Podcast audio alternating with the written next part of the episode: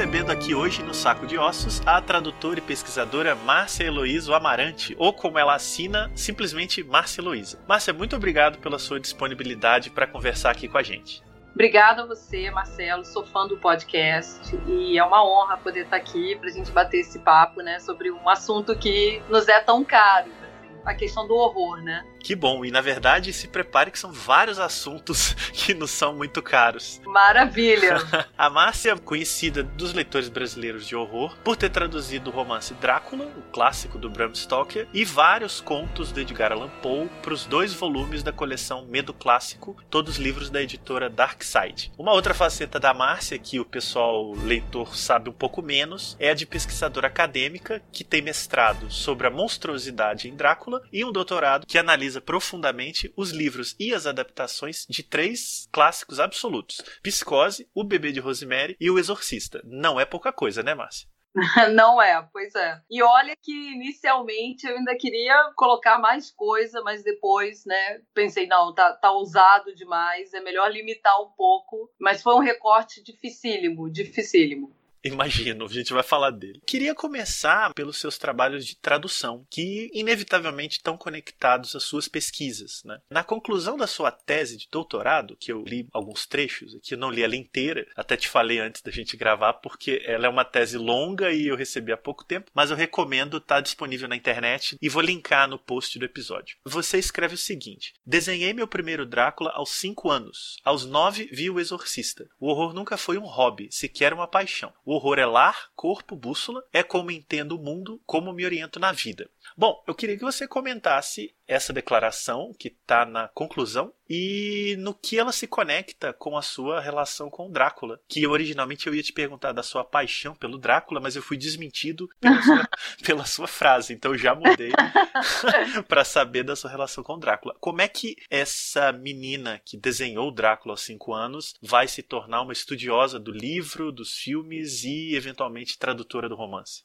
Então, Marcelo, assim, é uma relação, a relação que eu tenho de afeto, né, com o horror é muito orgânica e muito misteriosa, porque ninguém na minha família tinha esse apreço pelo horror. Eu lidei, assim, com, com pais e com uma tia que foi muito fundamental para a minha vida, né, para minha educação, ajudou a me criar. Cinema e literatura eram de incrível relevância para eles, mas não o horror. Surpreendentemente, é, o horror era uma coisa que não era tão vista, né, tão consumida e muito menos adorada na minha casa. Mas sempre foi muito importante para mim. Eu não sei nem te precisar quando começou essa relação, mas desde que eu me entendo assim realmente por gente, o horror era muito presente e era algo que me despertava um fascínio muito grande, muito mais até do que um temor. Era uma conexão muito mais de fascínio. A questão com o Drácula, eu tenho para mim que muito nova,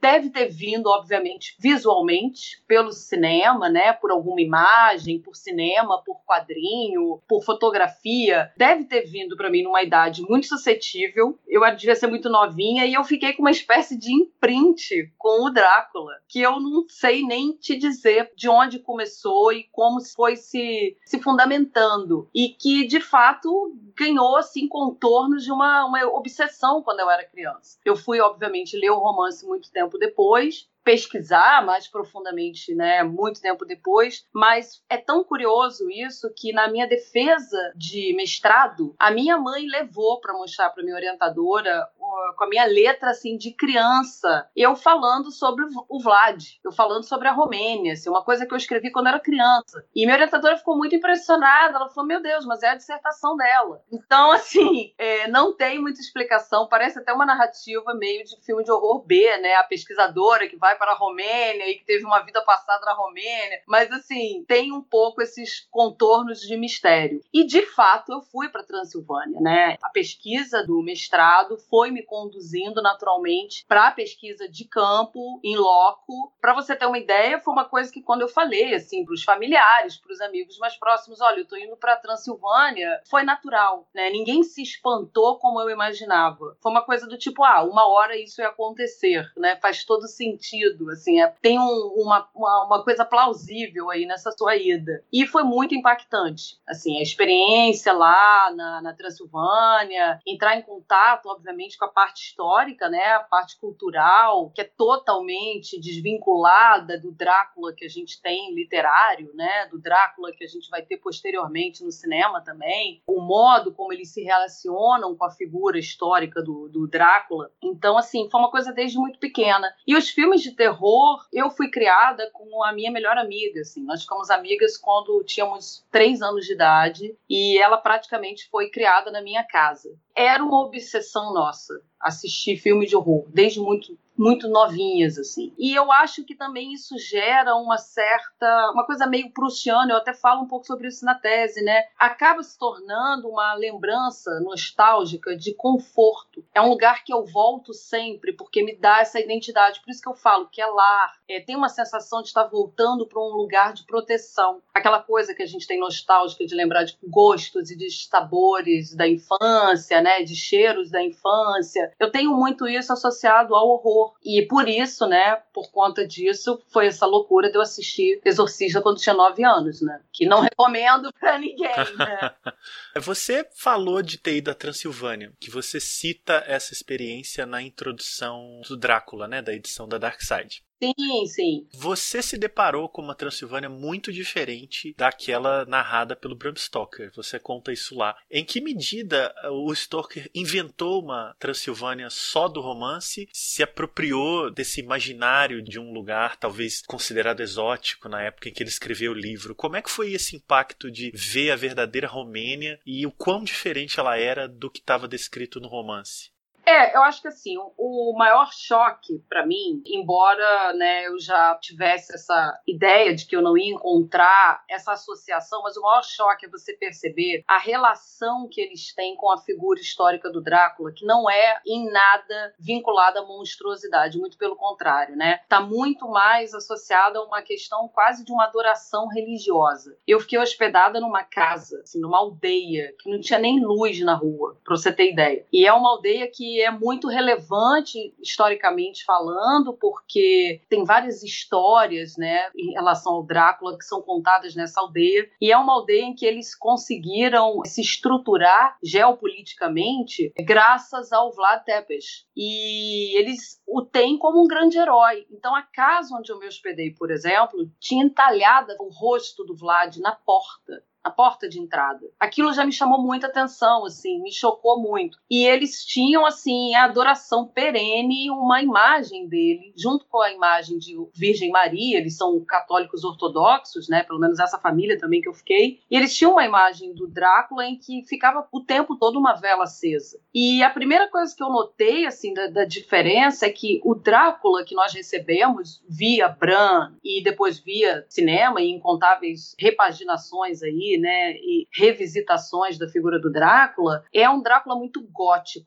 Gótico europeu no sentido aquele gótico clássico, sobretudo gótico mais nos contornos britânicos. E ali o que você tem, assim, é uma, uma relativização dele. Eles não o veem como monstro e eles o veem como herói. Então, por exemplo, numa conversa que eu tive com pessoas dessa casa onde eu estava hospedada e que eu levantei um pouco essa questão, né, do Bran tê-lo transformado no vampiro, no monstro, né, mas de alguma maneira pautado no que a gente tem de arcabouço de informação de que ele era muito sanguinário, de fato, né? A potência bélica e o, e o gosto por sangue, né? Não no sentido literal, mas no sentido das guerras que ele empreendeu e desse drive que ele tinha, né? Conquistador. Quando eu comentei isso, nossa, mas ele foi muito sanguinário e tal, eles falaram, eu falei, ele matou muita gente, né? Isso é um fato histórico, assim. Ele, ele era chamado de empalador, né? Ele de fato empalou muitos inimigos e a resposta deles era sempre a mesma, mas eram turcos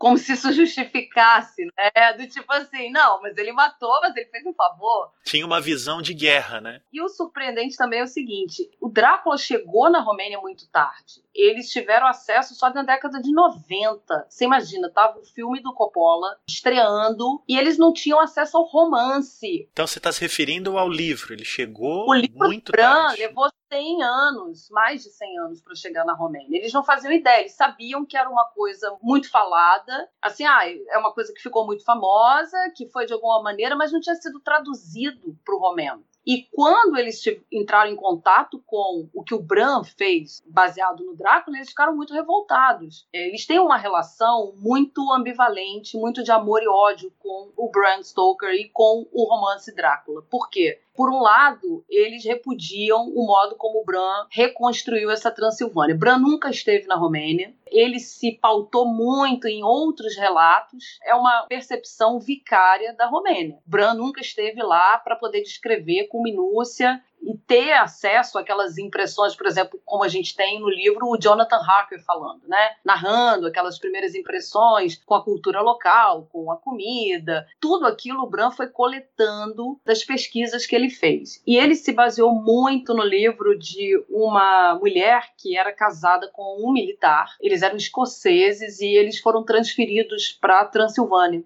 E essa mulher, chamada Emily Guerrat, ela tem um trabalho lindo, assim, ela ficou lá acompanhando o marido e ela começou a estudar espontaneamente a cultura romena. E ela faz, assim, ela descreveu, ela publicou um artigo que influenciou muito o Bran na época, sobre superstição, sobre as tradições romenas, né? E é graças a um erro, inclusive, auditivo dessa Emily Guerra que a gente tem a palavra Nosferatu, que para eles não significa grande coisa.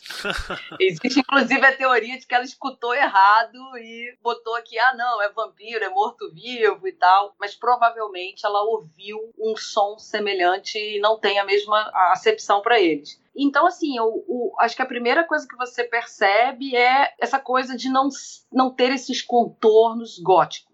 É uma história totalmente diferente, que não tem essa questão gótica. E o que me, me chamou muita atenção também na Romênia, e aí eu acho que é o ponto de contato, né, Marcelo? Assim, acho que é a interseção entre a Inglaterra vitoriana e a Transilvânia do século XIX. Assim, são culturas absolutamente paradoxais, né? Então você vê, assim, por exemplo, a capital extremamente pobre, extremamente marcada pelos regimes autoritários, né, que eles tiveram lá, mas você vê muita muita beleza no interior, você vê uma cultura muito rica, você vê um folclore muito rico. Então você tem assim esses como você tinha na era vitoriana, né? A era vitoriana foi o melhor dos mundos e o pior dos mundos, ao mesmo tempo que a gente teve avanços assim irrepreensíveis em termos de ciência, né, de cultura, de arte, de literatura. Nós tínhamos histórias reais de horror, né? Era um contraste muito forte. Então eu acho que isso foi o momento em que o Bram fez a transposição. Ele inicialmente não ia usar a Romênia, ele ia fazer a narrativa dele passada na Estíria, mas ficou muito parecido com Carmila, e aí ele resolveu mudar. E eu acho que assim, a relação deles ficou ambivalente nesse sentido que eu te falei, pelo seguinte: eles não gostam do que fizeram. Transformaram um, um herói deles num monstro, num vampiro. Eles acham quase uma heresia.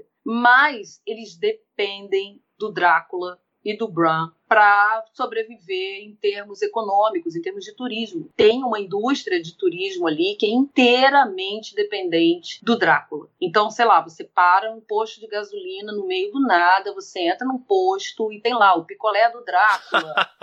a foto do Drácula. Eles vendem aquelas dentaduras. Achei que você ia dizer que tinha um frentista fantasiado de Drácula. Fiquei um pouco preocupado. Quase, quase. Porque tem cartazes e tem, assim, né, bonecos de papelão. Aquelas dentaduras de plástico, de vampiro, você encontra aquilo para vender nos lugares mais insuspeitos. Então tem todo um turismo, tem toda uma forçação de barra. Eles já pensaram em fazer uma espécie de Disneyland, uma Dráculalândia bizarro, né? Pensaram em fazer isso e eles aceitam porque é o que movimenta muito, né? O turismo e dá dinheiro, dá muito dinheiro. Tem muita gente que vai lá e aí eles começaram e o povo romeno é muito engraçado nisso, né? eles são muito criativos. Então eles começaram a inventar coisas, do tipo, ah, aqui é o restaurante do Jonathan Harker.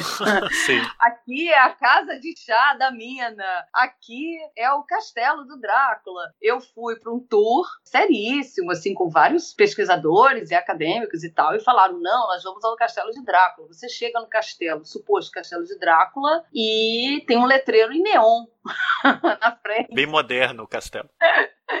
é muito mais o Drácula da Hammer, assim, do que, né, você imaginar que você vai chegar. Então, assim, tem todo um aproveitamento, muito malandro no bom sentido e muito até é, lúdico do que o romance pode oferecer. Então, eles foram inventando, vamos inventar. Aqui Van Helsing fez isso assim, assim, aqui é o lugar onde Jonathan Harker desceu pelo castelo. Eles vão aproveitando aquilo dentro da cultura deles, né, para ser uma espécie de chamariz mesmo. Então, nunca estive em tantos tourist traps como estive na Romênia, né? Porque eles tentam dar assim um, uma história, um background para um caixa automático. Você para para sacar dinheiro e o guia fala: olha, crianças foram emparedadas vivas aqui atrás.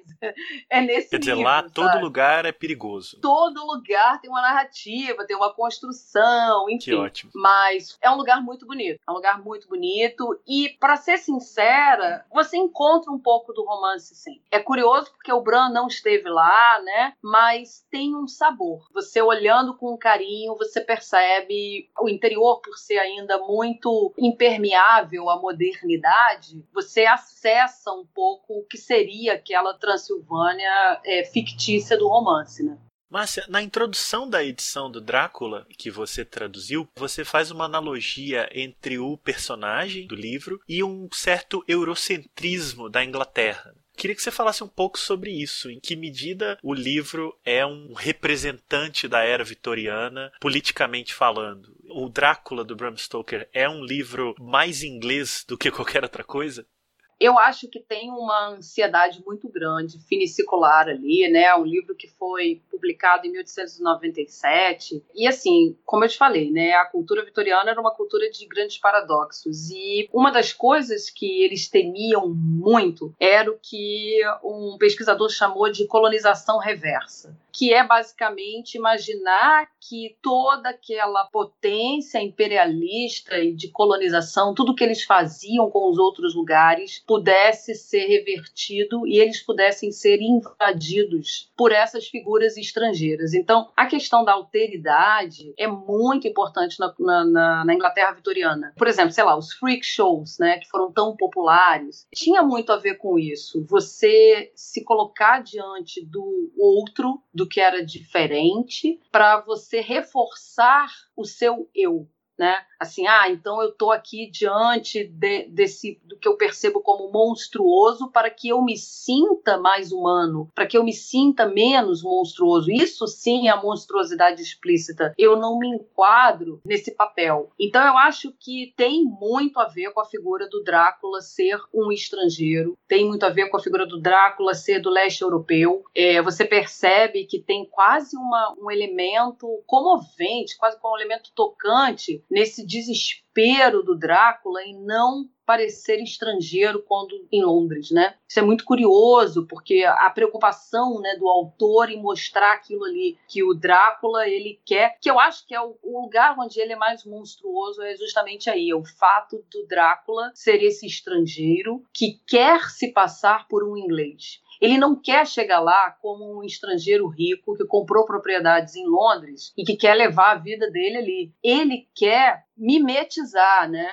Ele não quer ser notado. A monstruosidade do Drácula, ela oscila muito entre uma monstruosidade muito conspícua, porque ele tem traços monstruosos visíveis, e essa questão dele querer ficar invisível em Londres, não ser detectado. Ele próprio fala muito isso no romance, né? Ah, eu não quero. Como é que tá meu inglês? Como é que tá o meu sotaque? Não quero que olhem para mim e que falem ali, lá vai ali o estrangeiro. E é curioso como o Bran ilustra isso no no romance, porque tem um momento que eu acho muito interessante, que é o um momento em que eles estão conversando com o tratador do zoológico, e o tratador do zoológico fala que Drácula estava com um chapéu esquisito. Um chapéu, digamos assim, fora de moda, uma coisa que um londrino não usaria. Então você vê que é por causa de um mau passo de moda que de repente, né, o plano dele todo vai por água abaixo. Eu acho que tem muito isso, se a gente parar para pensar, todos esses monstros da época, né, eles têm muito a ver com essa questão da alteridade e tem muito a ver com a questão da animalidade também. A gente tem que lembrar, né, que o século XIX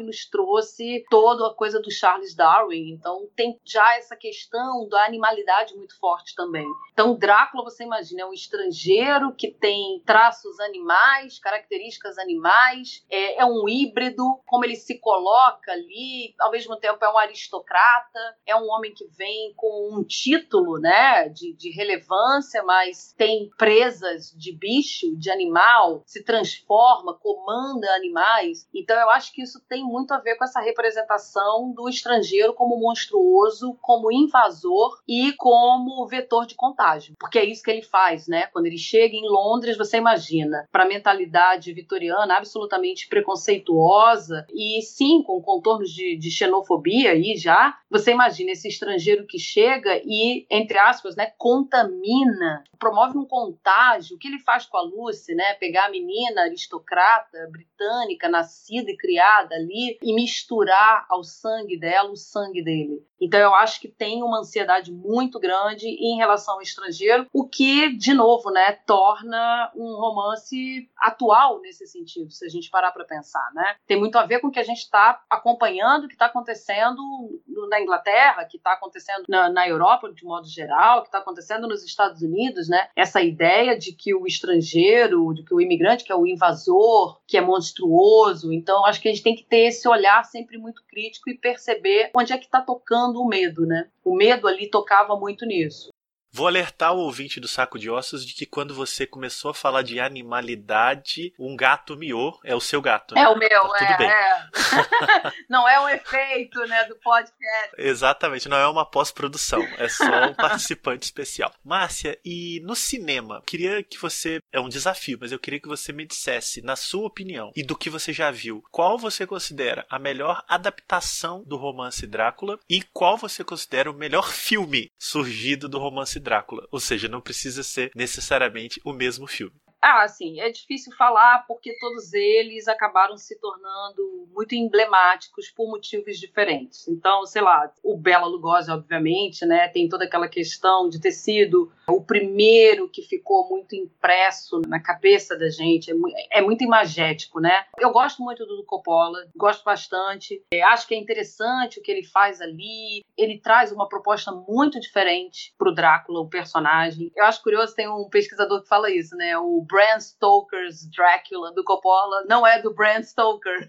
é do Coppola, né? Porque ele muda completamente, ele coloca um romance, mas enfim, mas eu acho interessante. Mas para mim o melhor Drácula é muito desconhecido ele, é o Louis Jourdan, é o Drácula de uma adaptação da BBC. É um, eu acho ele excelente como Drácula. É uma minissérie, eu acho que são dois ou três episódios, e eu acho excelente. Acho que ele faz uma excelente representação do Drácula. Como é uma minissérie, você tem um pouco mais de tempo para desenvolver os personagens e para construir a história. Então, assim, nesse sentido, a adaptação do romance ela é muito boa. Ele conseguiu realmente trazer muitos fatores do romance que nos filmes a gente não consegue. Uma adaptação, se eu não me engano, é de 1977 da BBC, dirigida pelo Philip Saville e esse Luiz Jourdan, grande ator, ele faz um Drácula bem interessante. Então assim, é um que eu tenho muito carinho por essa adaptação, que eu acho que segue mais o romance, né? Todos os outros Dráculas que a gente tem são incontáveis e todos são ótimos, eu adoro os da Hammer também, mas tem aquela questão de transformar numa outra coisa que está muito divorciada do romance, né? Do Drácula literário. Esse eu acho que pega um pouquinho mais no ponto. Uma última pergunta em relação ao Drácula. Você identifica em que momento o cinema alterou a parte, especialmente em que o Drácula vai para Londres? No romance, ele não tem essa visão de que a, a mulher que ele está buscando é uma mulher de uma outra vida que ele estava perseguindo. Isso é um imaginário cinematográfico, correto? Sim, totalmente. Você identifica quando isso apareceu? É engraçado porque, assim, se a gente parar para pensar, o Nosferatu de 22, ele já traz um pouco essa ideia, né? É, sim. É, ele já tem uma leve insinuação de algo romântico acontecendo na figura, né, dessa mulher que está ali casada com Jonathan, o que seria o Jonathan Hacker, né? Então eu acho que de cara, de saída, o cinema já talvez até por uma questão, enfim, de demanda cinematográfica mesmo, né, de você querer, sempre tem esse, esse um pouco esse imperativo de que ah, o, o cinema vai ter que trabalhar a história, a gente vai ter que colocar um elemento romântico. Eu acho que já da primeira adaptação, que é essa adaptação que não foi autorizada pela viúva do Bran, né? E eles tiveram que correr e mudar, enfim. Já ali você tem esse fator. Se eu não me engano, começou já no teatro. Na, na, na versão teatral anterior até ao cinema, já tinha uma insinuação ali de uma, essas mudanças. Por motivos de condensação também, imagina, né? Você vai pegar um romance que é um romance extenso e tentar transformar numa narrativa de que uma hora e meia, uma hora e quarenta, duas horas horas. E aí eles começaram a condensar não só as tramas, mas os personagens. Então você tem uma mistura ali de personagens, você tem, ah não, são duas meninas, vamos mudar a posição delas aqui, vamos colocar uma menina só, o modo como eles mexem, né, e se apropriam da, da história. Então eu acho que assim, a partir do momento que vai para o cinema, ele já vai bem diferente. Márcia, e você traduziu Drácula e todo tradutor, em muitas medidas, é um escritor. Então a gente pode dizer que você também escreveu Drácula, né? E aí, em vista disso, eu queria que você lesse um trecho do romance na sua tradução é, e me diga por que esse trecho foi escolhido. Olha só, tem um trecho que eu gosto, vou até, tem até a ver com essa questão que a gente estava falando da, da, animalidade, né? É o seguinte trecho, é o momento que o Jonathan Harker está no castelo do Drácula e ele vê Drácula descendo pela janela. Então, vamos lá.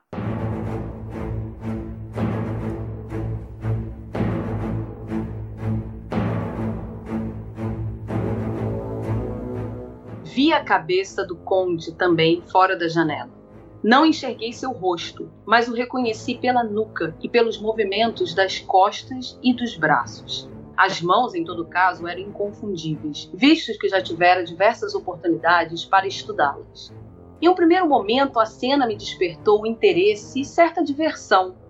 É incrível como as coisas mais insignificantes podem interessar e divertir um sujeito aprisionado mas meus sentimentos se transformaram em repulsa e horror quando vi projetar lentamente o corpo inteiro para fora da janela e rastejar pelas paredes do castelo rumo ao tenebroso abismo lá embaixo, com sua capa esvoaçante pairando no ar como imensas asas negras. Observei-o agarrar com os dedos dos pés e das mãos as quinas das pedras gastas pela ação do tempo, utilizando-se de cada saliência e cada falha para descer com considerável rapidez, como um lagarto desliza pela parede.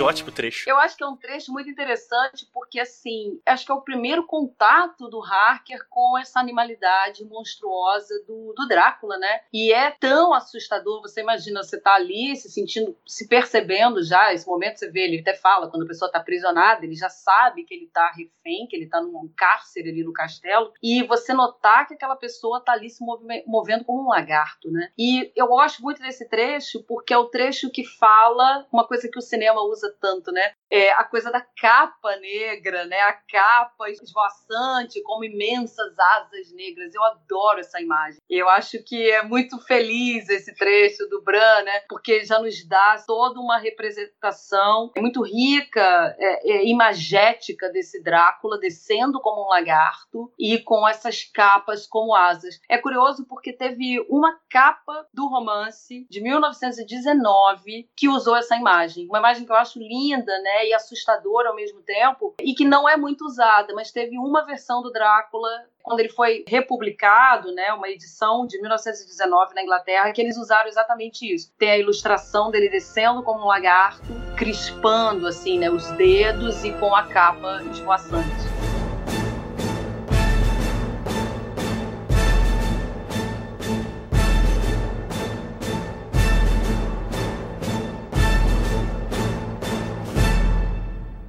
Ok, Márcia, vamos agora falar um pouco do seu trabalho com Edgar Allan Poe, um outro grande autor que você traduziu. Eu queria saber como você define o desafio de traduzir o Poe, que é uma figura tão referencial na literatura e que já teve todo tipo de leitura e releitura e tradução ao longo dos anos, em todo o mundo, né? Como é que se aproxima do Poe original em pleno século XXI? Eu me aproximei com muito carinho. E eu costumo dizer que eu tenho um casamento com o Paul, né? É uma relação, é muito diferente nesse sentido com a questão do Drácula, que eu te falei, que é uma coisa do imprint, uma coisa meio orgânica. Mas eu brinco que o Drácula é um karma que eu já resolvi, assim. Era como uma uma missão e tal. Eu já, graças a Deus, ah, já resolvi, tá bom. O Paul é uma relação de. de é um, foi um casamento, foi com muito carinho, foi com muito respeito e não foi fácil porque eu tenho essa é uma idiosincrasia minha, mas assim, quando eu vou traduzir, eu preciso ouvir o autor.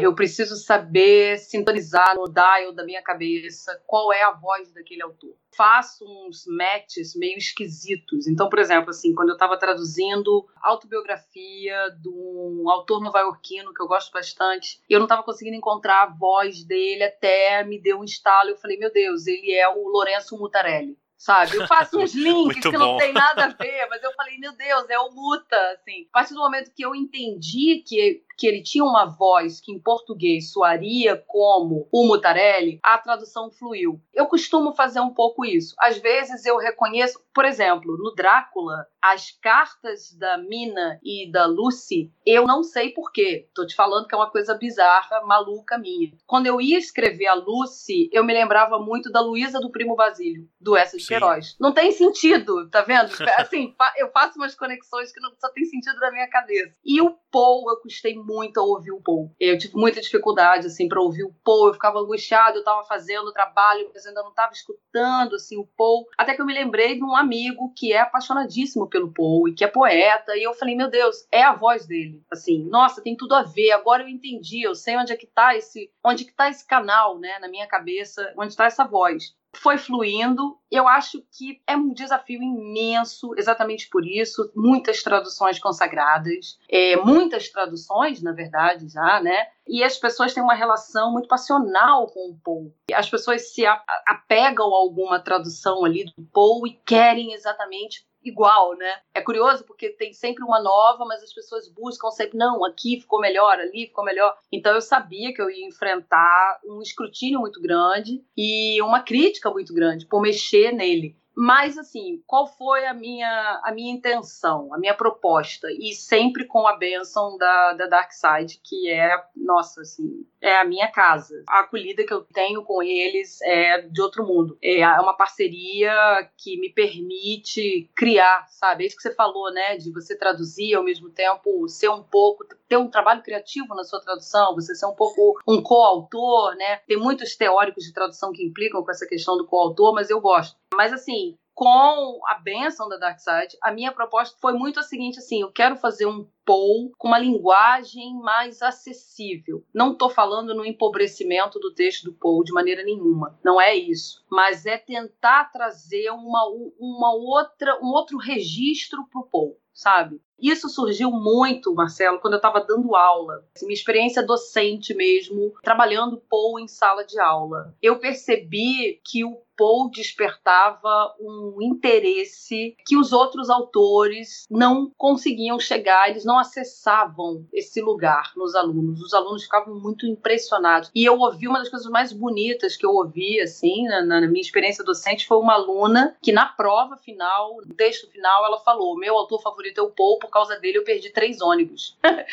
que é essa ideia, que eu acho que o Poe ia amar, né? Que ela começou a ler o conto no, ponto de ônibus e perdeu, porque ela mergulhou ali, ela foi, de certa forma, né, capturada pelo texto de, um, de uma maneira que o que estava ao redor, a realidade palpável, material, de estar no ponto de ônibus esperando o ônibus, aquilo se dissipou e ela mergulhou ali. Então eu tentei trazer um pouco isso, eu tentei trazer um pouco um tom confidente. E um grande amigo meu também falou uma coisa muito interessante. Ah, eu gostei muito de ler teu Paul porque parece que ele tá me convidando para tomar um conhaque.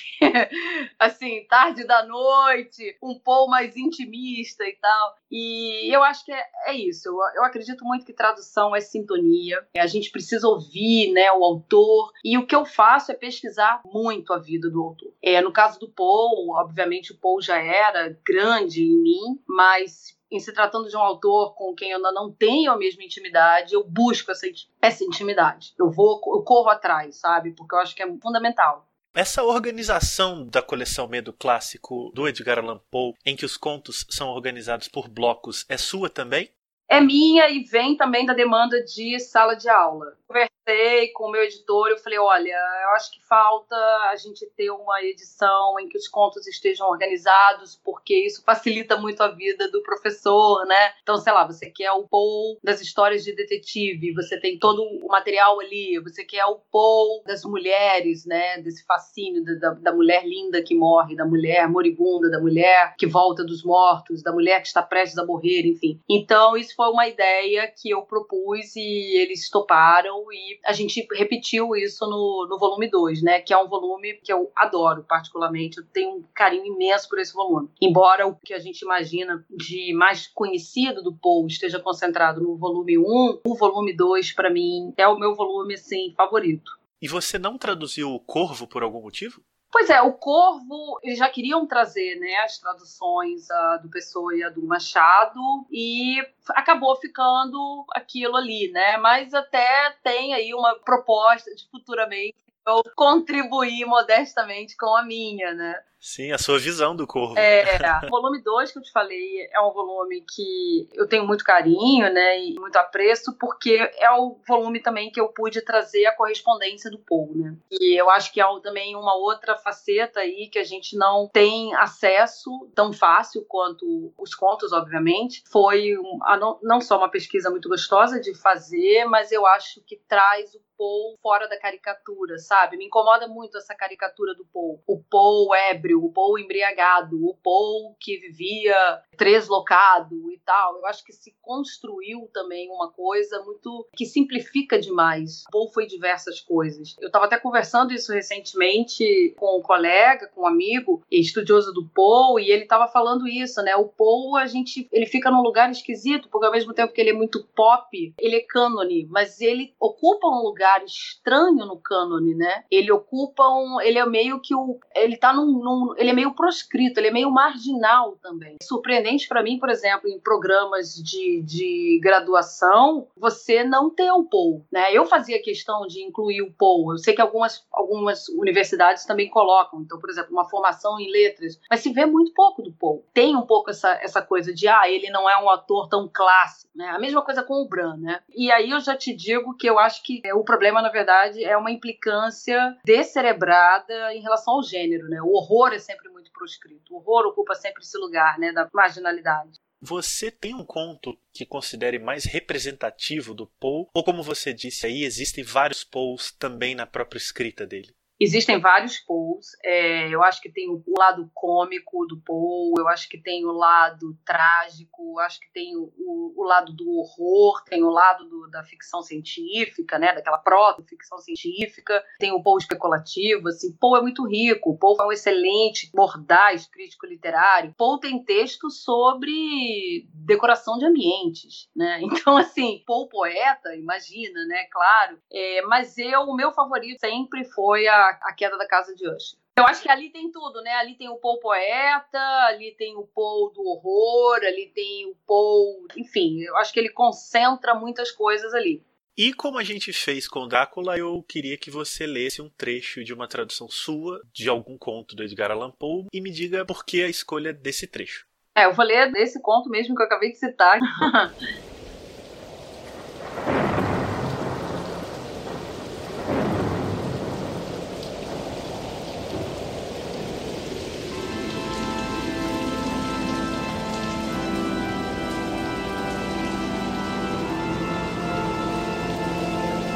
Não sei explicar, mas à primeira vista da casa, uma insuportável angústia invadiu minha alma.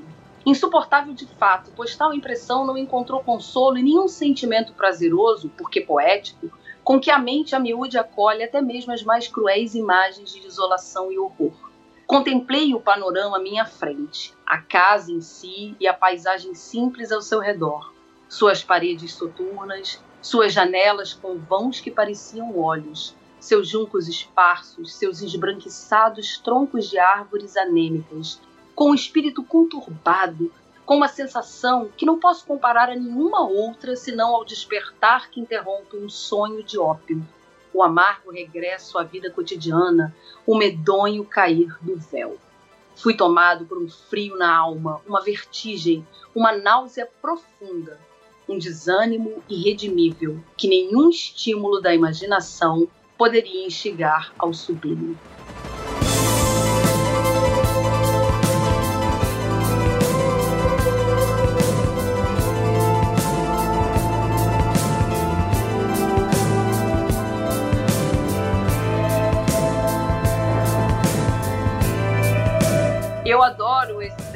Também, porque eu acho que traz uma ideia que vai ser seminal para o horror de assombração e de fantasmas norte-americano, que é a ideia da casa senciente, né? É uma coisa que a gente vai ver em Hill House, a gente vai ver em Hell House, a gente vai ver no Iluminado, essa ideia de que a casa é orgânica, de que a casa é um lugar endemicamente maligno. E eu adoro as janelas com vãos que pareciam olhos. Isso já é Amityville, né? Sim, sim. Você vê como eh, eles vão beber no Paul, né? Isso é muito legal. E eu gosto muito mais adiante um trecho que ele fala que tem uma fissura na casa, né? Também acho isso muito bonito. E também muito a ver com a coisa da narrativa, a infiltração, né, demoníaca que a gente encontra nessas narrativas de assombração.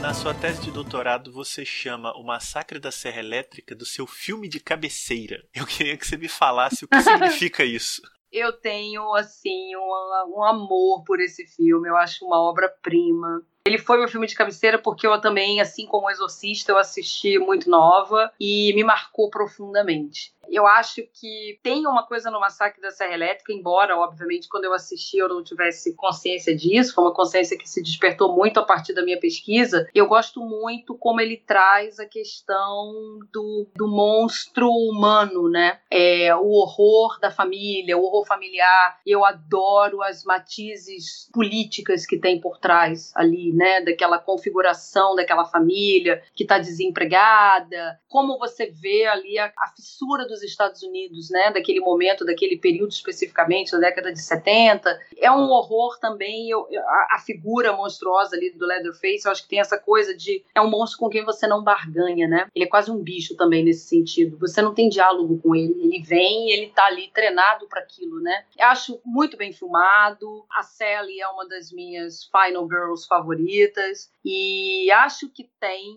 uma ponte com o vampirismo, sim. Tem uma ponte com a questão do, do Drácula, isso até é falado no filme em alguns momentos, né? Uma premissa ali que traz essa, essa questão do, do vampirismo também. Então, também chamou minha atenção até quando eu estava fazendo o mestrado, trouxe o Massacre da Serra Elétrica. Você citou a Sally sempre me impressionou muito a cena final. Eu acho que não há final de filme é. com aquele misto de, é de alívio e de desespero. Exatamente, exatamente. E ela parece que ri, que chora ao mesmo tempo, né? E acho que vai muito no, no cerne do, do que simboliza a Final Girl e que eu acho que tem muito a ver com o meu apreço pelo horror quando menina. O que eu me lembro assim de criança é que todos os demais gêneros eles eles podiam ter terminar mal, digamos assim. Imagina para a cabeça da criança, né? Então, sei lá, aqueles filmes, eh, eu cresci na década de, de 80, você via um romance e terminava mal. Ah, morreu, foi embora, separou. Você via, sei lá, filmes de guerra. Você, você tinha filmes com desfechos é, muito catastróficos. E o que eu acho que me chamava continuamente para o horror era a perspectiva de que o monstro era derrotado. Claro que era derrotado até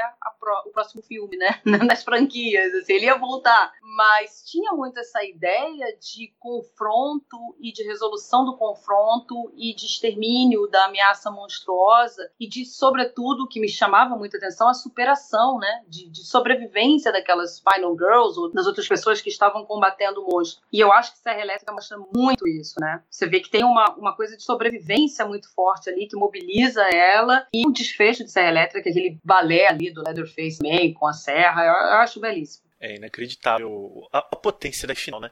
E um, é impressionante, é, né? E um registro aí pela Marilyn Burns, a atriz que fazia Sally, falecida há pouquíssimo tempo, né? Pois Fica é. aí nosso, nosso tributo. É, não, é incrível. E, e, é um filme que surge do mesmo lugar, né? Da mesma inspiração que nos leva pra psicose, né? Sim, exato, o Ed Gein. É, exatamente. Vem do mesmo lugar, né? E aí você vê como a gente tem visões completamente diferentes, né? Na, tanto no psicose quanto no, no Massacre. É um dos meus favoritos, com certeza. É, somos dois. a próxima pergunta tem até um pouco a ver com isso que você iniciou aí. Na tese você fala muito da relação entre o cenário político dos Estados Unidos, os traumas históricos do país e como o cinema de horror reflete esse cenário. Num certo momento você considera A Hora do Pesadelo do Wes Craven como um exemplar máximo dessa relação. Eu queria saber em que medida os filmes que você escolheu analisar, Psicose, O Bebê de Rosemary e O Exorcista, lembrando que você analisa livro e filme, né, formam uma trinca histórica de alegorias do cenário político e social americano entre o final dos anos 50 e meados dos anos 70. É, eu acho que assim, depois que eu concluí né, a pesquisa lá do mestrado, essa coisa do gótico, do vitoriano, eu queria o horror moderno. E o horror moderno, pra gente, a gente acessa muito ele, obviamente, através do cinema. Então veio essa, essa premissa. E eu me lembrei muito de uma fala do Carpenter, que é uma fala maravilhosa, né? Que ele fala que basicamente o horror tem a ver com a localização do mal. Então ele traz uma imagem de você ter um velho sábio em volta da fogueira, conversando com mais jovens ele diz que você, assim, você tem dois caminhos, né, nessa bifurcação aí para narrativa de horror. Ou esse velho sábio vai dizer para aqueles jovens em volta da fogueira: o horror está lá fora. Então, assim, uma parte do horror vai contemplar esse horror que está lá fora. Drácula, por exemplo, é uma delas, né? O horror é o estrangeiro, o horror é aquele que vem de fora. Então, a gente tem todo aí esse desconforto com a, a noite escura, com a floresta, com o que você não conhece, é aquele monstro que vem visivelmente diferente, né? A questão que eu te falei da alteridade. E a outra versão é o monstro está aqui entre nós. Esse era o tipo de horror que eu queria trabalhar no meu doutorado. Assim, o monstro humano, o monstro que pode ser o seu vizinho, que pode ser o seu patrão, que pode ser o seu marido, a sua mãe, o seu filho, o seu pai. E eu acho que esses três filmes foram me apontando para esse lugar. É, em relação ao cenário político, eu acho que o, o Psicose, de fato, ele inaugura, né, de certa forma, esse ciclo de horror moderno.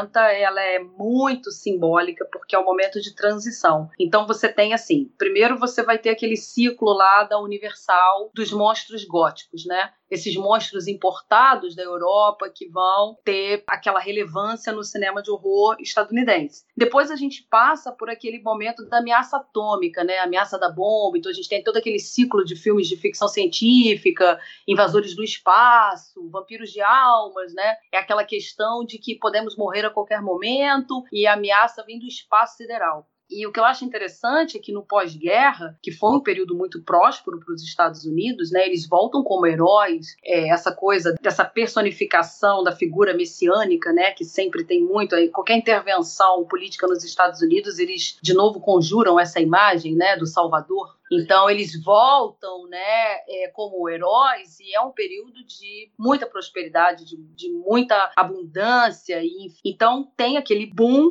é, na década de 50 e 60 a coisa começa a mudar, né? Você vai ter ali já, para mim já começa no Kennedy antes mesmo do assassinato dele, né, naqueles conflitos é, ali já que Baía de Porcos, aquela coisa com Cuba, já primeiros contornos que vai desembocar mais à frente ali na, na, na etapa mais radical e mais radical e mais violenta da Guerra do Vietnã. Então você tem ali já a tensão também provocada por esse início. E eu acho que assim, o assassinato dele é um momento realmente de horror, né? Porque é um momento em que eles percebem que ninguém está seguro ali dentro. Sim assassinaram o presidente da República. E 60 é essa década, né? A, a, década de vários assassinatos políticos. A gente tem o Martin Luther King, a gente tem o Robert Kennedy, a gente tem toda aquela luta dos ativistas, né, ali pelos direitos civis. Então, assim, um período extremamente violento, um período de extrema insegurança nos Estados Unidos e também não podemos deixar de imaginar a revolução sexual, né? Como é que isso vai mudar? Então a gente já começa a ter esses monstros com cara humana, esses monstros in, inseridos no contexto da família nuclear estadunidense, né? Que até então era sempre apresentada como a família perfeita. Na década de 50 a gente tem muito essa coisa, né? De mostrar a família, a família perfeita, a casa perfeita, sempre aquela imagem da cerquinha branca ali, eles nos suburbs, o pai, a mãe, os filhos, né? E o cachorrinho, enfim. E isso tudo vai começar a se desconstruir na década de 60. E eu acho que parte do Psicose, parte ali do Norman Bates, que é aquela imagem do cara pacato, tímido, reservado. E eu acho que, inclusive,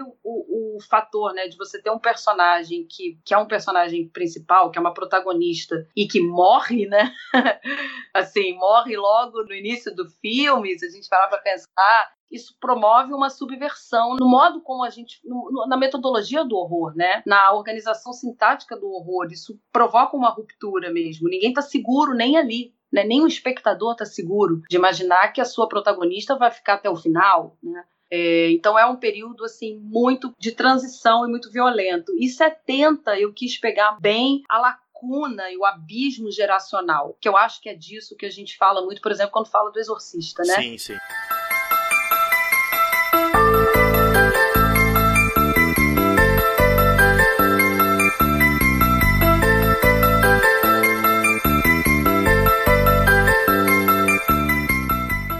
A mãe, o confronto daquela mãe com aquela filha, que ela fala: Eu não reconheço mais. Isso era uma fala comum entre os, as duas gerações ali, aqueles pais que diziam que não reconheciam mais os filhos porque os pais eram conservadores, republicanos, apoiadores do Nixon, apoiadores da guerra, e os jovens estavam protestando exatamente contra tudo aquilo, contra toda essa, essa formação. Então, eu acho que o Exorcista também bate muito nessa tecla, né?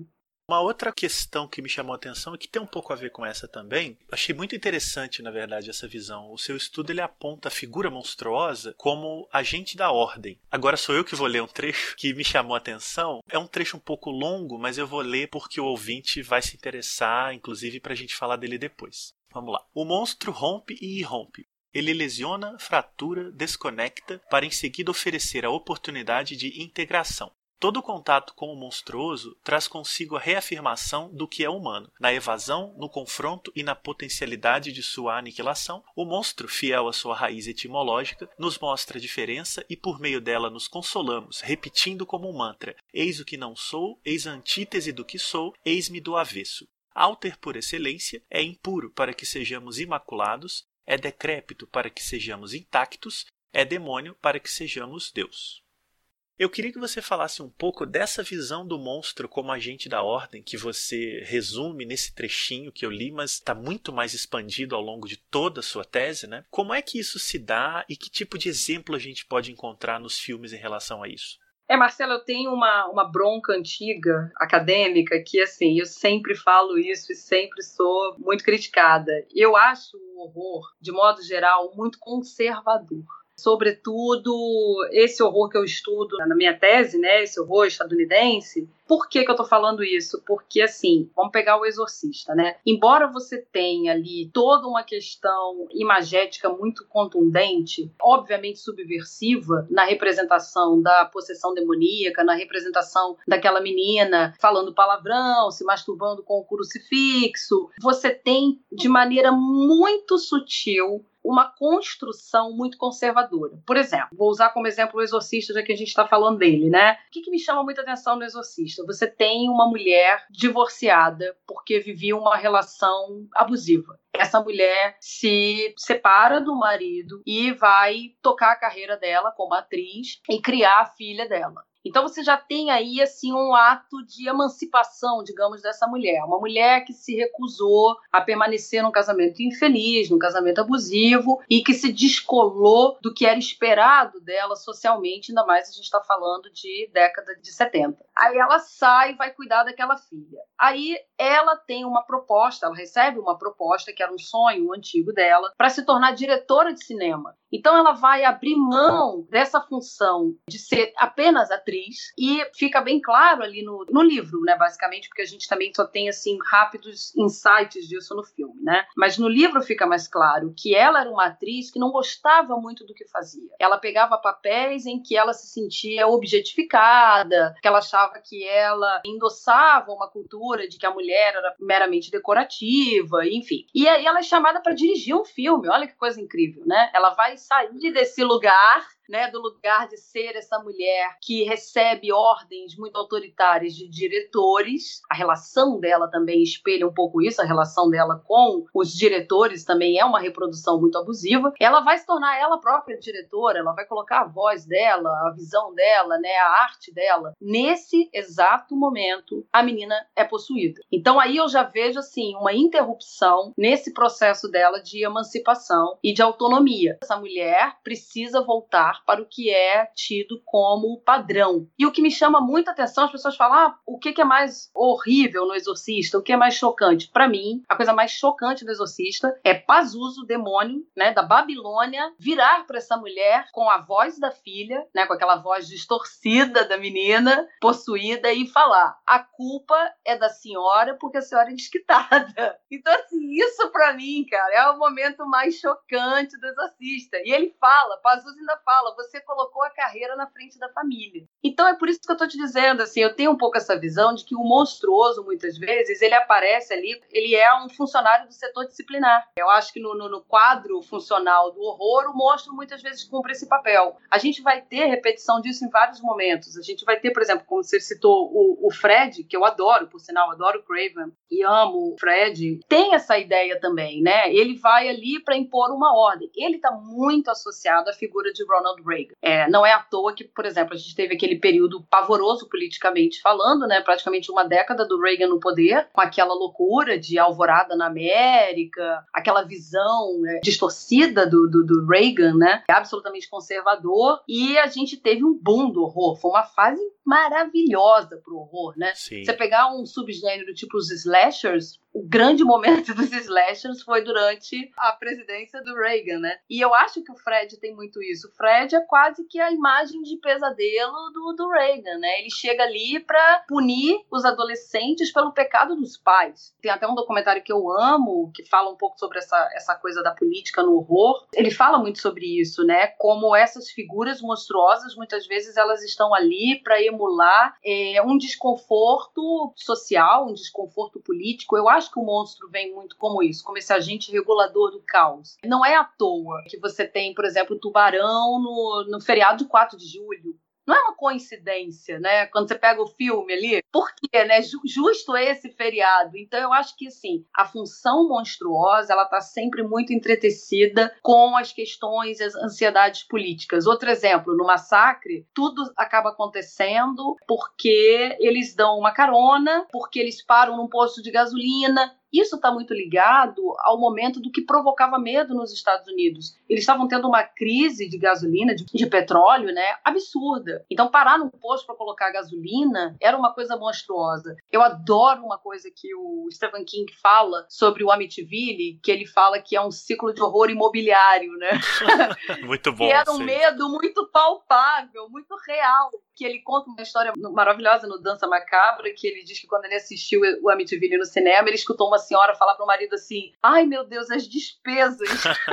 que é para além do horror, para além de você estar tá ali naquela casa com entidades malignas e tal, você tem a questão de, nossa, a gente investiu todas as economias aqui, o que, que a gente vai fazer? Eu acho que os medos vão mudando, obviamente, né? O, o medo é, também, isso é uma coisa meio batida, a gente falar que ah, o monstro é o filme de horror, o horror, o monstro, ele está espelhando a nossa própria realidade. Tem uma, uma ciência por trás disso, né? Isso realmente procede. Você notar que os medos, eles estão muito vinculados. Por isso que eu te falei. Imagina, sei lá, quando você teve aquele filme que eu adoro, Silent Night, que você tem um Papai Noel que são slasher, que o Papai sim, Noel está matando todo mundo teve uma associação lá de mães que ligou para o estúdio para pedir para o filme ser cancelado, porque ah, vai destruir o Natal dos meus filhos, né? Então assim, tem um tipo de ansiedade cultural que acaba sendo desconstruída ali no horror, né? Apresentada, bagunçada, desconstruída, depois uma versão de retorno à ordem, que na verdade é um retorno meio precário, que você falou da Sally, né? Ela sai, ela sobrevive, mas de que maneira? O trauma do que ela viveu ali, né? Então eu acho que tem assim sempre um, alguma coisa que está sendo tá em diálogo com a cultura. Por exemplo, agora que a gente está vivendo esse momento pavoroso, né? Agora realmente é o momento do horror da vida real. Eu tenho notado isso já nesses filmes dos últimos anos. Filmes pós eleição do Trump, por exemplo, já estão ali, né?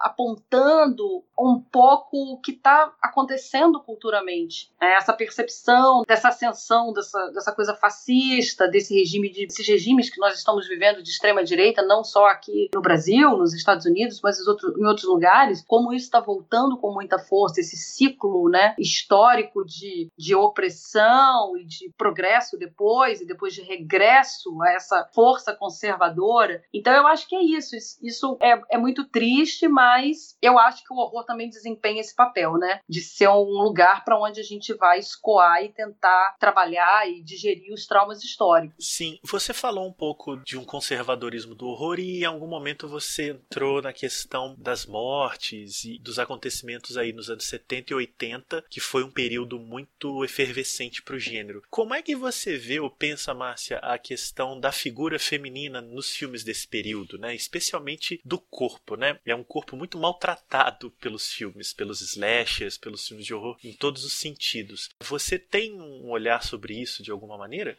Tendo a concordar com o meu teórico favorito de horror, que é um historiador chamado W. Scott Poole. Ele tem um estudo muito interessante sobre monstros e sobre história cultural do horror, e ele fala uma coisa que eu acho bem pertinente, que ele diz o seguinte: você pode ver esses filmes de duas maneiras. Você pode ver como os filmes em que a mulher é colocada ali para ser torturada, inclusive essa é a tese que foi predominante durante muitos anos, né? A Carol Clover cunhou esse termo, inclusive, essa expressão Final Girls. Sim, sim. Durante muito tempo, né, você tem as feministas implicavam muito com essa questão, poxa, você está colocando a mulher ali para ser torturada e existe um, um prazer escopofílico, um gozo ali vicário, sobretudo do espectador masculino, já parte, eu acho que, de uma coisa meio reducionista, meio, até de certa maneira, meio preconceituosa, que é você imaginar que o filme de horror é feito só para o homem e só para o adolescente. Eu me incomodo um pouco com isso. Mas, enfim, o que ela diz é que é o olhar masculino e que coloca aquelas mulheres em situação de perigo, em situação de violência, para provocar uma espécie de, sei lá, uma experiência de catarse naquele cara que está ali assistindo e que não pode espancar a mãe, não pode espancar a mulher, a namorada, a irmã. E, ai, que delícia, tô ali vendo aquela mulher ali ser espancada, isso está me dando algum tipo de prazer.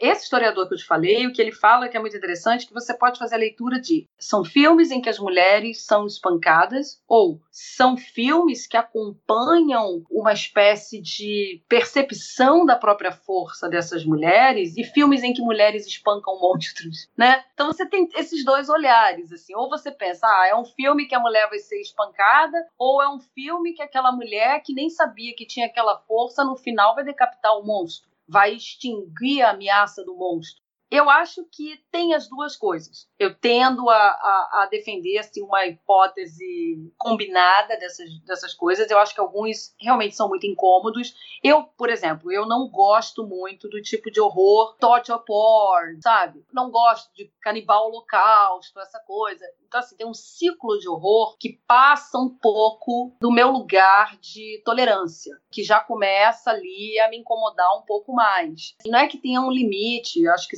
são para arte é ruim, né? Quando você começa a limitar. Mas assim, é uma questão de, de, de preferência mesmo. Eu não gosto tanto, eu fico mais incomodada. Mas eu acho que tem sim, tem essa pegada de colocar essas mulheres, né, em situações de extrema violência, de mortes e tal. Mas você tem também, por outro lado, diretoras de horror, feministas, que vão falar: não, mas tem muito homem que morre nesses filmes também. Você tem, às vezes, até no, no, na hora que você vai fazer a contagem, entre aspas, né, a contagem dos corpos, você tem até uma certa proporção. É, agora, é óbvio, o slasher é um subgênero que é muito criticado, que é muito vilanizado, porque ele é formulaico, né? Ele é todo pautado por aquela repetição, mas ao mesmo tempo, eu não sei, eu, eu gosto, não é um subgênero que eu desgoste, não. Eu tô até numa fase, não tem sentido nenhum, Marcelo, assim, também é uma coisa fazendo por prazer, mas eu tô numa fase de rever muitos slashers, assim. Eu tô num momento que eu tô revendo vários e descobrindo e redescobrindo, e eu acho que é legal a gente revisitar esses filmes controversos, né? É legal você poder, com outro olhar, voltar ali e falar, não, realmente. Então, por exemplo, sei lá, De Palma, que é um diretor que eu adoro, é um diretor que também ficou muito marcado por isso, né? Ah, é muito misógino. É claro, algumas coisas envelhecem e envelhecem muito mal nos filmes. Tem coisas que você assiste atualmente e te incomodam, mas aí também não é só no horror. Você vai assistir uma comédia romântica, você pode se sentir profundamente incomodado. Eu, inclusive, fico até mais. Às vezes eu vejo uma comédia romântica, um seriado que já está mais obsoleto, já está mais datado, e você vê coisas e fala, meu Deus, assim, como que eles estão falando isso? Como que eles estão fazendo isso? Mas não acho que isso está circunscrito ao horror, não. Você falou de estar tá num ciclo de slashers e eu andei vendo e revendo alguns também, inclusive suprindo algumas lacunas. Eu acho que eu, o que mais me impactou nos últimos meses, que eu nunca tinha visto, era o Sleepaway Camp é, o acampamento sinistro. Ah, é ótimo. eu fiquei muito abalado. É impressionante é, como. Mas ele é muito assustador. Ele é, ele é bem pesado, bem pesado. E é incrível como você volta esses filmes, né? Seja vendo ou revendo, e eles ainda te trazem elementos que você não esperaria ver hoje. Sim. Né? Um filme, por exemplo, de 1983, e ele parece estar dialogando diretamente com o que a gente tem discutido socialmente em 2019. Né? Eu não sei se esse meu, meu retorno agora about is de ficar vendo slashers tem a ver, inclusive, com o meu mal-estar eu tô, eu tô passando por um momento, Marcelo, assim, a, a situação política está me afetando tanto, que está me afetando fisicamente, né? Eu tenho sentido, assim, por exemplo, muito enjoo, náusea mesmo, sabe? É físico. Corpo doente. Nossa, assim, eu tô fazendo um detox de redes sociais, eu apaguei Facebook, eu apaguei Instagram e eu tô há uma semana fora do Twitter, porque tava me afetando no, no nível corporal, físico mesmo, né? Assim, de tipo, eu falei, meu Deus, eu não vou, não vou suportar. Um grande amigo meu, que também apagou o Twitter recentemente, ele estava falando isso, assim, é, tá um ambiente absolutamente virulento, né? E você não tem tempo para se recuperar. É tanta notícia perturbadora, da ordem do horror mesmo, né? Que você não tem tempo nem de ter um respiro, um refresco, assim, você é soterrado por aquilo. E aí, curiosamente, eu comecei a assistir os slashers de novo, sim, né? Sim. Numa coisa quase meio terapêutica, que eu ainda não compreendi de todo, mas eu acho que tem a ver com isso que você falou, né? Como a gente consegue detectar, sobretudo nos bons slashers. Então, por exemplo, a gente tem aquele Slumber Party Massacre. Sim, exato. Que é dirigido por uma feminista, né? Pela Amy Holden Jones. E eu acho que ela. E escrito por uma feminista. Escrito também, também, exatamente. E eu acho genial, porque você vê, ela pega tudo que é criticado, né? No gênero, no subgênero, e ela vai lá e oferece uma, uma versão. É, que é mais ou menos o que Craven faz no Pânico também, né? Que é você pegar a própria. os fundamentos, digamos, do horror, desse tipo de horror que se repete, e você trazer uma surpresa, e você trazer uma, uma coisa de metalinguagem. Eu acho excelente, assim, acho que tem muita coisa boa boa Sim, e para ficar o registro, o roteiro é da Rita Mae Brown, que é uma Isso. figura muito referencial, né? Isso. Eu ia te perguntar o que você tem visto, e aí você está adiantando de estar tá numa dieta slasher. Mas você tem acompanhado também a produção de horror contemporânea, seja no cinema, seja na literatura? O que, que tem te chamado a atenção? Então, eu fiquei. O, o, o lado ruim, né? Assim, o ônus de você mergulhar tanto num, num, projeto como foi o caso do meu doutorado é que você fica meio monotemático e você fica meio preso a um determinado período, ao seu recorte, aquelas obras. Então agora eu estou nesse processo de começar a me atualizar, a consumir outras coisas, né? Eu acho que o movimento natural para mim, é, enquanto pesquisadora e enquanto apaixonada pelo horror, é me voltar para o cinema nacional e para a literatura nacional, para o que está sendo feito no Brasil. Eu acho assim, já contemplei a Europa no meu mestrado, já fiquei ali nos Estados Unidos, mergulhando, fazendo esse mergulho profundo nessa política estadunidense e tal. E agora eu acho que eu preciso chegar no Brasil. Acho que agora, mais do que nunca, acho que a gente tem que buscar um horror do desassossego, que é uma coisa que tem me vindo muito, sabe? Eu acho que o formato de horror que a gente precisa explorar agora e compreender e produzir e prezar pela excelência dele é um horror que cause inquietação é um horror que desperte a gente, sabe? Um horror que tire a gente da, da inércia, que tire a gente da apatia, um horror que provoque reação. E eu tô muito interessada agora em pegar, sabe? Chegar. É como uma pessoa que chega de viagem com as malas, a bagagem e fala: não, agora eu cheguei no meu país e é aqui que eu quero explorar esse território. Porque é óbvio que tem um vínculo, né? Quando você pega, por exemplo, narrativa de assombração, que eu adoro, sei lá, os fantasmas é, europeus são totalmente diferentes do que você vai encontrar no cinema americano de assombração. Fantasma europeu tem muito aquela coisa, são fantasmas muito aristocráticos, são fantasmas que estão muito ligados à linhagem, à ancestralidade da família. Quando você chega ali nos Estados Unidos, você já tem os fantasmas diretamente vinculados ao, aos traumas do período colonial, ao genocídio dos índios, quantas e quantas narrativas, né, de horror que a gente tem lá, o cemitério indígena, a casa que é construída em cima do cemitério indígena você tem a questão da escravidão, você tem a questão da perseguição às bruxas em Salem, toda aquela narrativa dos puritanos, século XVII e tal. É impressionante como isso está em todos os filmes, está plasmado nos filmes de horror, né? Você pega filmes de horror que você imagina, não, não tem nada a ver com o passado colonial dos Estados Unidos. Imagina, eu estou viajando. E não, se você é, avalia um pouco melhor, examina um pouco, tá lá. Tem ali uma coisa do trauma não digerido do período colonial. E eu acho que eu quero agora entender quais são os nossos fantasmas. Em que lugar os nossos traumas históricos, né? Onde que isso está dentro do horror, dentro do horror brasileiro. Eu acho que agora vai ser o período em que eu quero me dedicar, de fato, a uma pesquisa e a um aprofundamento, penetrar assim com essa sonda, né, no, no, no horror nacional, no solo nacional. E você já se deparou com alguma coisa nesse começo de busca? Não? Eu ainda tô, bom, assim, acompanho, inclusive tem sido um providencial para mim ouvir o Saco de Ossos, né? Porque você tem conversado com pessoas, diretores que eu admiro muito, pessoas que eu admiro muito.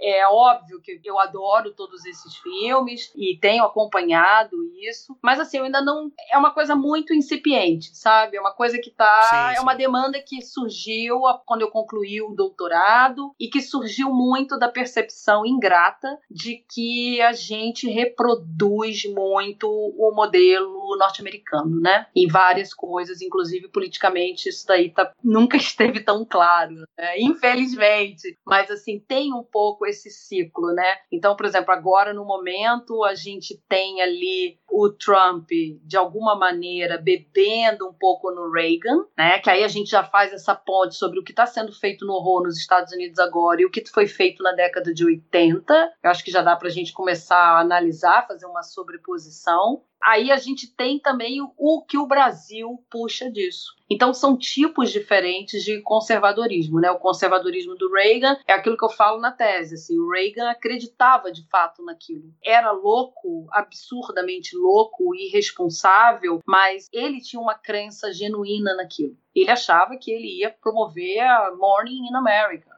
é, o Trump não, né? Trump já é uma figura que, assim, me, me faltam palavras para poder qualificar. E aí a gente tem agora aqui no Brasil também, né? É, então eu acho que eu estou começando a entender mais ou menos esse jogo de dominó, sabe? O que precisa ser derrubado na Europa para derrubar a pecinha, sabe? A peça que começa a ser derrubada na Europa e que faz cair a peça norte-americana e que agora vai fazer cair a nossa pecinha. Então, assim, basicamente a minha pesquisa saiu de lá da Europa, foi para os Estados Unidos e agora chegou aqui no Brasil.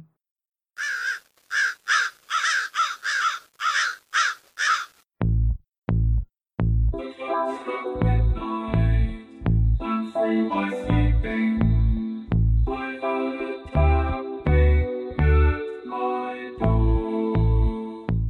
Márcia, muito obrigado por toda a conversa. Eu acho que a gente passou por muita coisa, muito assunto que só está começando. Então eu te agradeço demais a atenção e todo o seu trabalho. Espero que muita coisa boa venha por aí e certamente o horror brasileiro vai ter muito a ganhar com as suas pesquisas. Ai, muitíssimo obrigada, Marcelo. Foi um prazer. A gente sabe como é que é. A gente poder ficar aqui a noite toda conversando, porque é uma delícia falar sobre horror, é um privilégio. E eu acho que a gente tem que cada vez mais mais valorizar o horror pelo que ele é não ficar buscando o que ele não é. Eu acho que ele é belíssimo, é de fato, né, o meu gênero favorito e acho que tem uma riqueza insondável que eu espero que venha a ser descoberta por mais pessoas, né? Sempre minha busca é um pouco nesse sentido de fazer com que outras pessoas se apaixonem pelo horror também e vejam que tem muita coisa para além da superfície né, tirar um pouco essa visão de que o horror é menor, de que o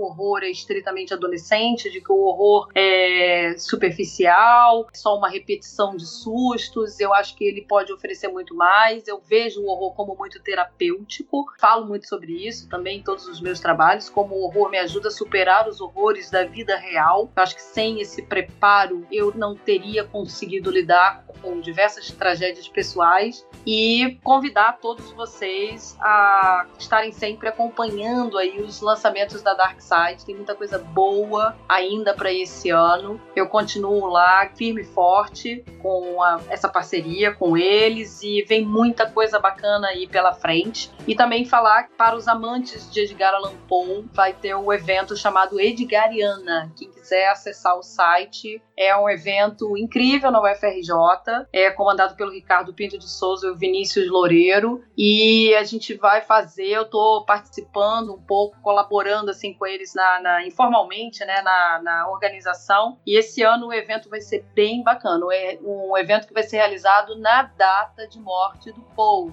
Então vai ser bem especial esse ano. Então fiquem ligados aí, 7 e 8 de outubro na, na UFRJ. Quem estiver aqui no Rio de Janeiro quiser conferir, o evento vem bem bacana e é um lugar onde os todos os apaixonados pela vida e obra de Paul podem se encontrar, reunir e saudar o mestre, né? Que ótimo. Obrigado mesmo, Márcia. Até uma próxima. Muito obrigada a você.